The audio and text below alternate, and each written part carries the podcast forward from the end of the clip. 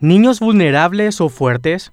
Muchos recordamos los bellos momentos que vivimos en la infancia, que salíamos a las plazas para jugar con los amigos, íbamos de viaje o visita a las casas de los parientes, de algún premio deportivo o logro escolar que obtuvimos y éramos el orgullo familiar. También tenemos en lo más profundo de nuestra mente un recuerdo del mejor regalo de cumpleaños o anécdotas con nuestra inolvidable mascota. Ojalá todos los niños de este país tengan algún bello recuerdo de estos. Sin embargo, la niñez en Paraguay está cada vez más vulnerable a maltratos y abusos de sus derechos, lo que no les deja crecer en un ambiente sano. Mucho también se habla de la protección a los niños, niñas y adolescentes, pero en los últimos días varios menores de edad fueron parte de lamentables noticias que nos hacen pensar la gran exposición de los niños, no a los medios de comunicación, sino a los hechos de violencia. Así se nota la transgresión contra estos pequeños ciudadanos ante ciertos hechos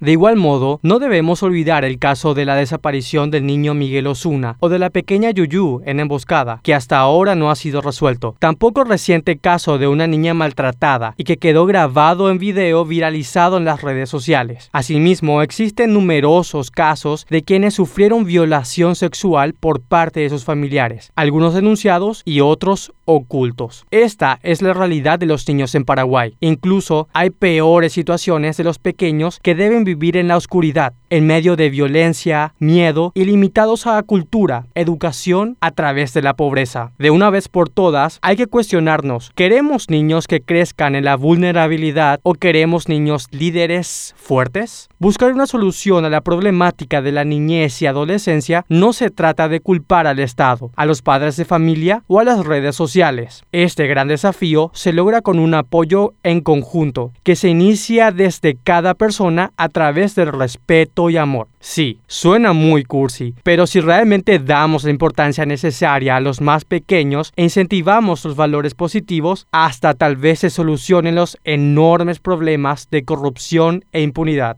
Hay que cambiar la mentalidad de mirar a los menores de edad como objetos frágiles, sino verlos como ciudadanos agentes de cambio que merecen respeto. Deben tener sus espacios para aprender y crecer sanamente y no vivir en un mundo lleno de incertidumbre. Solo así, cuando sean mayores, tendrán hermosos recuerdos de una infancia sana y divertida, y no solo de maltratos y tristeza.